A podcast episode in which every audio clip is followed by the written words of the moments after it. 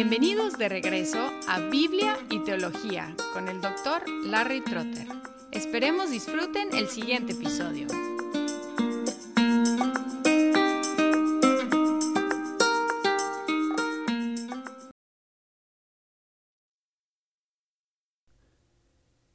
Hola, soy Larry Trotter y estamos en una serie sobre la teología la doctrina acerca de Dios. Hemos estado viendo la doctrina de la Trinidad. Hasta ahora hemos declarado la doctrina y hemos demostrado que es bíblica, enfocándonos en las tres declaraciones. Hay un solo Dios, el Padre es Dios, el Hijo es Dios y el Espíritu Santo es Dios, y el Padre, el Hijo y el Espíritu Santo son tres personas. Hemos tratado de demostrar que cada una de estas declaraciones es bíblica. Ahora vamos a observar lo opuesto de estas declaraciones, es decir, estas son las afirmaciones acerca de la Trinidad. Y si negamos una o más de estas declaraciones, estamos entrando en una desviación de esta doctrina. Hay muchas desviaciones, algunas antiguas y otras modernas, o algunas de las antiguas que siguen con manifestaciones modernas. Vamos a tomar en orden la primera afirmación, es que hay un solo Dios. Y si desviamos de esta afirmación, si negamos esta afirmación, podemos entrar en uno de dos errores. Si decimos que hay menos de un Dios, numéricamente, estamos en el ateísmo, negando la existencia de Dios. O si afirmamos que hay más de un Dios, estamos cayendo en el politeísmo, la declaración de una pluralidad de dioses, más de un Dios. En cuanto a la segunda declaración de que el Padre es Dios, el Hijo es Dios y el Espíritu Santo es Dios, si negamos esta declaración estamos cayendo en lo que se llama subordinacionismo, porque estamos subordinando una o más de las tres personas a otra persona.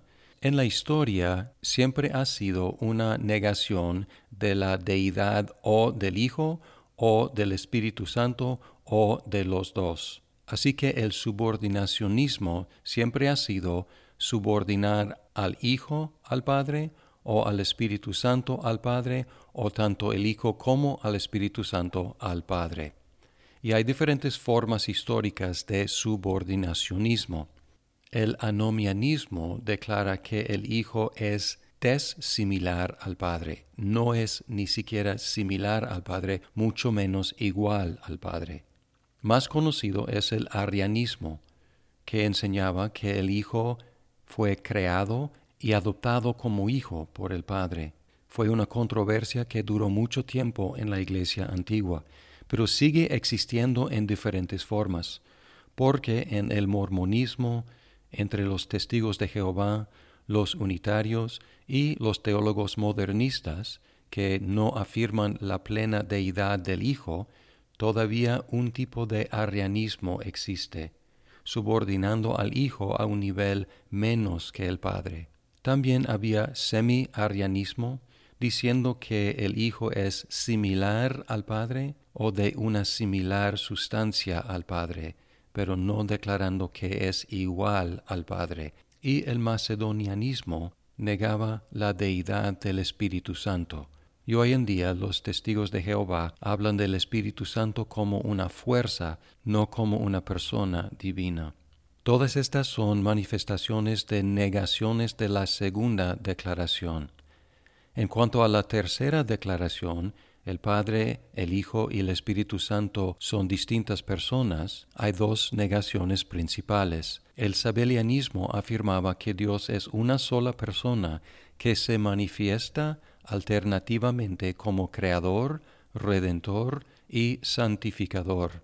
Esto se llama modalismo porque la única persona de Dios se presenta en diferentes formas o modos. A veces se presenta como el creador, el Padre, a veces se presenta como el Redentor, el Hijo, y a veces se presenta como el Santificador, el Espíritu Santo.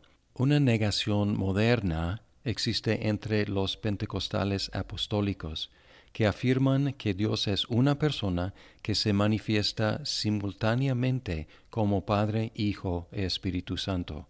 afirma que el Padre es Dios, el Hijo es Dios y el Espíritu Santo es Dios, pero niega que sean distintas personas, sino que es una persona que se manifiesta simultáneamente como Padre, Hijo y Espíritu Santo, un poco diferente a Sabelianismo, que dice que es una persona que se manifiesta alternativamente como Creador, Redentor y Santificador.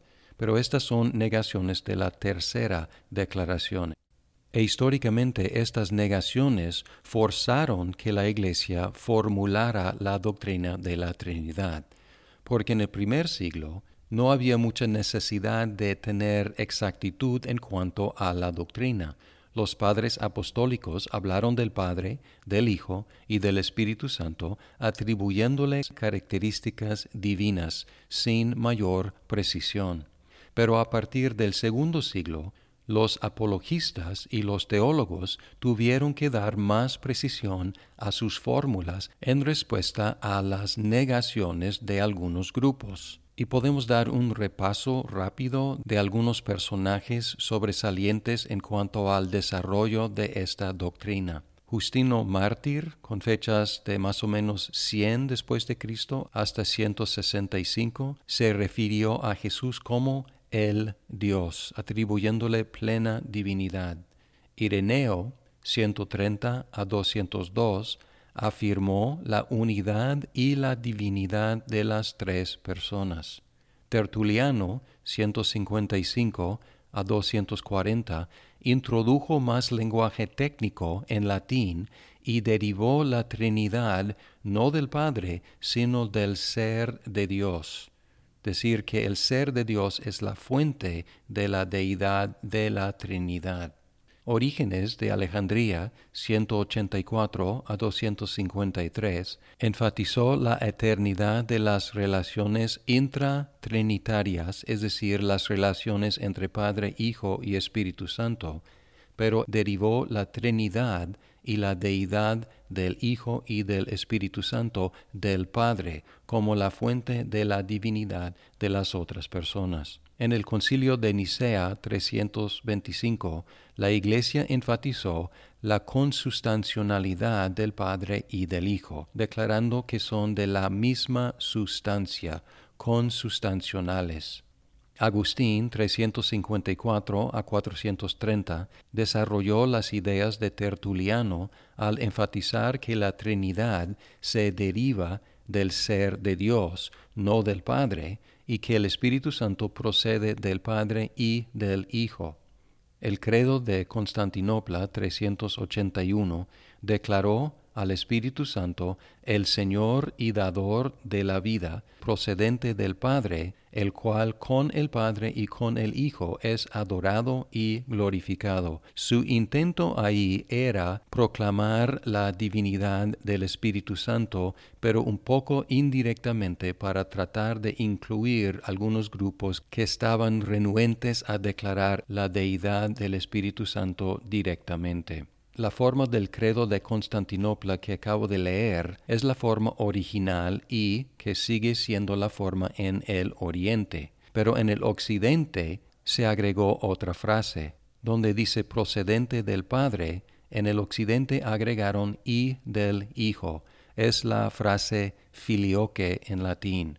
Es decir, en el occidente dice que el Espíritu Santo es Señor y dador de la vida procedente del Padre y del Hijo, el cual con el Padre y con el Hijo es adorado y glorificado. Y hasta la fecha hay diferencias entre el occidente y el oriente, es decir, entre las iglesias ortodoxas y las iglesias latinas, la católica romana y las protestantes. En el oriente siguen derivando la deidad de la Trinidad del Padre y en el occidente derivando la deidad de la Trinidad del ser de Dios. También en el oriente quedan con la forma original del credo de Constantinopla, afirmando que el Espíritu Santo procede del Padre únicamente, y en el occidente afirmamos que procede del Padre y del Hijo. Parte del problema entre Oriente y Occidente fue lingüístico, porque en el oriente hablaban griego y en el occidente hablaban latín. Y después de mucha controversia y muchos malentendidos, eventualmente el oriente afirmó una usia y tres hipóstases, y en el occidente afirmaban una sustantia y tres personae. La usia o la sustantia, la sustancia es el ser de Dios, la esencia de Dios, los atributos eternos de Dios, y tanto Oriente como Occidente diciendo que hay una sola sustancia que es Dios. Las personas o las hipóstases son las maneras de existencia eterna de Dios, indicadas por las características personales del Padre, del Hijo y del Espíritu Santo, o sea, las características que distinguen el Padre del Hijo y del Espíritu Santo, el Hijo del Espíritu Santo y del Padre, el Espíritu Santo del Hijo y del Padre. Y nombraron estas características personales, en el caso del Padre, paternidad, porque Él engendra al Hijo eternamente, y expiración, porque Él expira al Espíritu Santo eternamente. Y en cuanto al Hijo, su característica personal es generación, es eternamente engendrado del Padre. Y en el Occidente también comparte con el Padre la característica de expiración. En cuanto al Espíritu Santo, su característica personal es procesión, porque eternamente procede del Padre y en el Occidente del Hijo también. Estas palabras técnicas pueden sonarse un poco confusas, pero realmente están hablando de una realidad que podemos entender, sobre todo en cuanto a la relación entre padre e hijo. Si nosotros preguntamos entre nosotros ¿Qué es un padre? La respuesta es obvia. Un padre es un hombre que tiene hijo. Y si preguntamos qué es un hijo, la respuesta es es una persona que tiene padre. Es lo que estamos afirmando acerca del Padre eterno. Es el que tiene un hijo eternamente. Y el hijo es el que tiene un padre eternamente.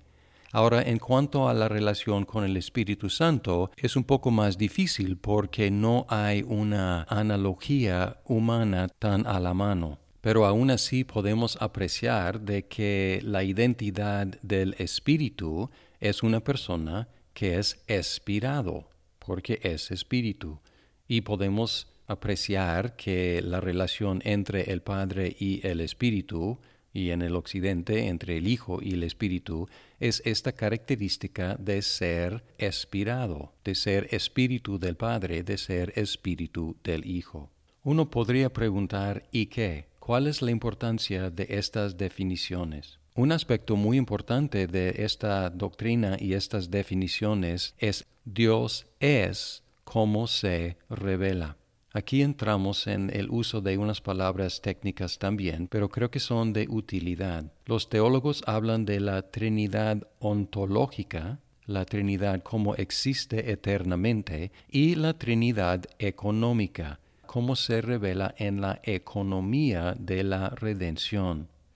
Y la importancia es que la Trinidad económica, como se revela, refleja las relaciones eternas de la Trinidad ontológica, es decir, que como Dios se revela en la redención es como Dios es eternamente, porque el Hijo no envió al Padre para nacer como ser humano, el Hijo nació como ser humano. El Hijo que es eternamente engendrado por el Padre fue el que nació como Hijo de Dios, Hijo de hombre. El Padre no procede del Hijo, el Padre no procede del Espíritu Santo, más bien el Espíritu Santo procede del Padre y del Hijo, es lo que vemos cuando Jesús dijo que Él iba a enviar al Espíritu del Padre o el Padre iba a enviar al Espíritu en nombre del Hijo y es lo que encontramos en la historia en Hechos capítulo 2 en Pentecostés. El Espíritu sí históricamente procedió del Padre y del Hijo. Así que vemos las características eternas reflejadas y manifestadas en la redención históricamente hablando. Y este hecho nos asegura nuestra salvación, porque es una obra del Dios eterno. no una función de una modalidad temporal de Dios, ni una obra de un ser menor a Dios, sino una manifestación externa del Dios eterno. No queremos dividir demasiado las obras de las personas porque las obras de Dios son las obras de las tres personas. Las tres personas hicieron la creación, Génesis 1, Juan 1, las tres personas hacen la redención. Somos bautizados en el nombre del Padre, del Hijo y del Espíritu Santo. Todas las obras externas de la Trinidad son indivisibles. Sin embargo, en la economía de la redención, una persona u otra se enfatiza. El Padre en la creación y en la providencia, el Hijo en la ejecución de la redención y el Espíritu Santo en la aplicación de la redención. Muchas gracias por escuchar este episodio de Biblia y Teología. Esperamos que el programa sea de provecho para su vida. Hasta pronto.